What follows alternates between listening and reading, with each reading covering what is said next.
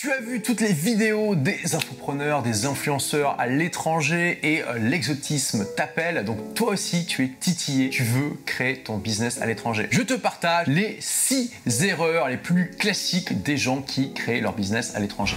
Première erreur, s'expatrier pour de mauvaises raisons. Surtout, surtout, surtout, surtout, ne va jamais dans un pays uniquement pour payer moins d'impôts. C'est une aberration. La vie est courte et quand tu seras vieux, tu vas te rappeler davantage de tes lettres d'amour que de tes relevés bancaires. Donc bien sûr, il y a des tas de pays qui sont moins imposés que la France, la Belgique ou le Canada. Pour les Suisses, vous êtes plutôt bien placés. Et du coup, tu as plein d'opportunités de payer moins d'impôts tout en kiffant le pays dans lequel tu vas aller. Donc essaie vraiment de trouver cette combinaison d'un pays dont tu aimes la qualité de vie, tu aimes les paysages, les activités que tu peux faire, la vibe et qui en plus bah, peut te permettre d'avoir des avantages pour ton entreprise. Ensuite, deuxième erreur classique, croire que tu peux créer une boîte à l'étranger tout en restant dans ton pays. Alors oui, c'est tout à fait légal de faire ça. Par exemple, tu peux être en France et puis créer une entreprise en Angleterre ou en Estonie. Mais si tu gères cette entreprise depuis la France, elle va être considérée comme une entreprise de droit fiscal français. C'est ce qu'on appelle les règles CFC pour Control Foreign Corporation. Tu as vu, j'ai un super accent anglais. Et ça veut dire qu'en fait, une entreprise est réputée domiciliée fiscalement là où la majorité de la valeur est créée. Et typiquement, c'est là où se trouve le management. Donc si tu gères ton entreprise de France, quel que soit son emplacement géographique, elle va être considérée comme une entreprise de droit fiscal français. Donc si tu crées une entreprise en Angleterre ou en Estonie ou euh, à Dubaï et que tu vis en France et que tu ne la déclares pas, c'est de la fraude fiscale et euh, tu as un énorme risque de te faire contrôler et requalifier. Donc c'est vraiment, vraiment pas recommandé.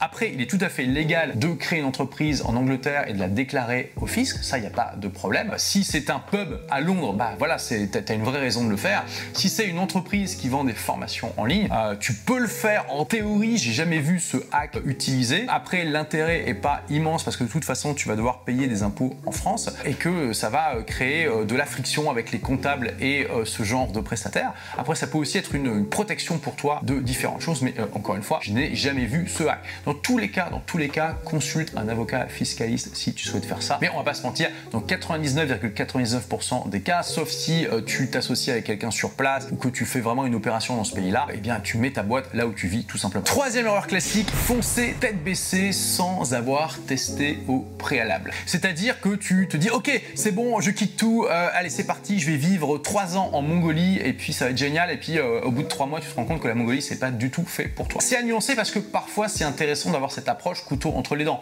Par exemple, il y a mon ami Franck Roca, euh, il a décidé de partir vivre à Dubaï. Il n'y était jamais.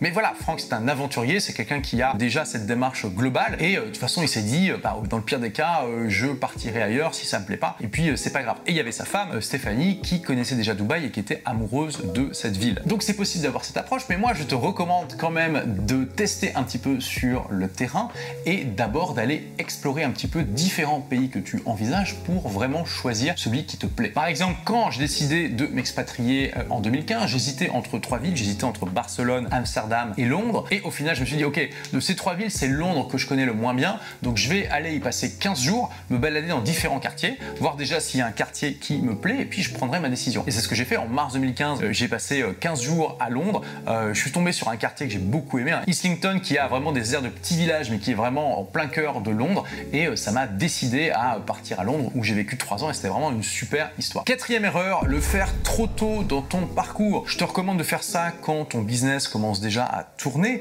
Si tu es débutant, euh, bah, c'est plus difficile pour toi de faire ce genre d'opération. Alors exception, c'est si tu veux tirer parti du faible coût de la vie dans certains pays pour justement pouvoir te consacrer plus vite à ton projet. Par exemple, si tu démarres sur internet et que tu gagnes déjà 500 euh, euros par mois, c'est insuffisant pour pouvoir t'y consacrer à temps plein euh, sans vraiment gros sacrifices. Par contre, si tu vas dans un pays comme la Thaïlande ou le Vietnam où le coût de la vie est infiniment moins cher, eh bien avec 500 euros, hein, tu vas pas être le roi du pétrole, mais tu vivras très bien. Tu pourras vivre avec une bien meilleure qualité de vie que si tu vis en France ou encore pire en Suisse où le coût de la vie est vraiment démentiel. Donc dans ce cas-là, ça peut être quelque chose de très intelligent. Il y a pas mal d'infopreneurs et même des influenceurs qui ont utilisé et qui utilisent toujours cette stratégie parce que voilà, plutôt que de devoir prendre un boulot alimentaire à côté qui t'ennuie, qui te euh, fait perdre du temps, qui te bouffe de l'énergie euh, et qui va euh, bah, te prendre pas mal d'heures dans la semaine, là tu vas pouvoir te consacrer à 100%. Et quand tu auras des revenus un peu plus élevés, tu pourras aller dans des pays où le coût de la vie est un peu plus cher. Cinquième erreur, faire une optimisation fiscale usine à gaz. Je vois parfois des collègues entrepreneurs qui sont passés par des avocats fiscalistes et qui ont des trucs, ça ressemble à la navette spatiale. Il y a euh, des euh, dizaines de composants partout qui interagissent les uns avec les autres. Ça coûte une fortune, c'est ultra complexe.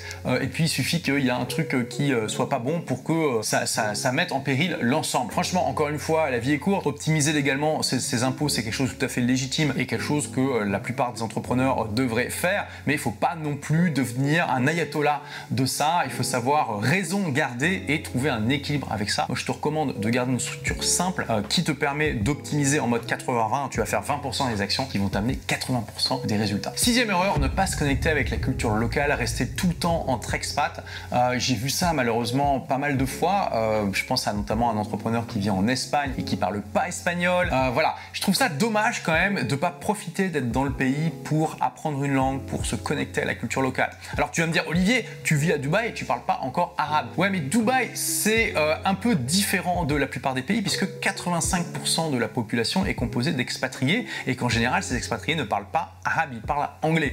Donc, euh, être à Dubaï, ça m'a permis de booster mon anglais, de parler un anglais un peu plus international euh, avec des gens euh, du monde entier. et c'est sûr que c'est un petit peu l'exception qui confirme la règle. Et c'est sûr qu'en en fait, se connecter à la culture locale à Dubaï, c'est surtout se connecter à la culture d'expatriés parce que c'est avant tout Dubaï une culture d'expatriés. Donc, s'il te plaît, s'il te plaît, s'il te plaît, si tu vas dans un pays, fais quand même l'effort de rencontrer des gens du coin et puis d'apprendre au moins quelques mots dans la langue. Et septième erreur, bonus, hein, je te l'avais pas annoncé, mais ça c'est beaucoup de gens qui font cette erreur avant même de considérer sérieusement eh bien, cette option. Ils vont se dire ah ben non, moi je peux pas parce qu'il y a mes enfants et que c'est important qu'ils aillent dans des bonnes écoles et tout ça. Alors clairement, je pense que si tu as des enfants, c'est juste un des meilleurs cadeaux que tu puisses leur faire que de déménager dans un autre pays. J'ai fait une vidéo récemment où je te disais que la plupart des gens, probablement 98%, sont monopays, hein, ils font tout dans un seul pays, ils naissent dans un pays, ils sont éduqués dans ce pays-là, ils parlent grosso modo que la langue de ce pays-là, euh, ils vont euh, étudier, travailler, investir, prendre leur retraite et même mourir dans ce pays.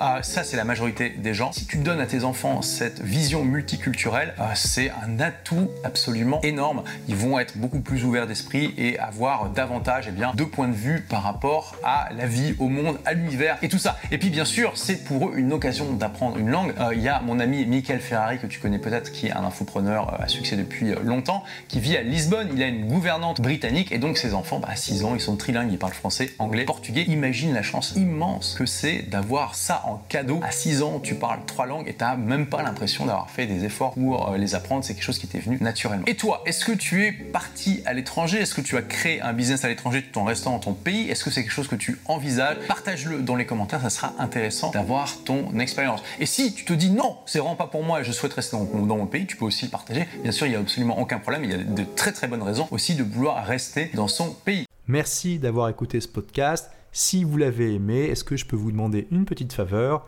Laissez un commentaire sur iTunes pour dire ce que vous appréciez dans le podcast tout simplement. Ça aidera d'autres rebelles intelligents comme vous à trouver le podcast et puis à être inspirés tous les jours ou presque par lui. Merci et à très vite pour de nouvelles aventures.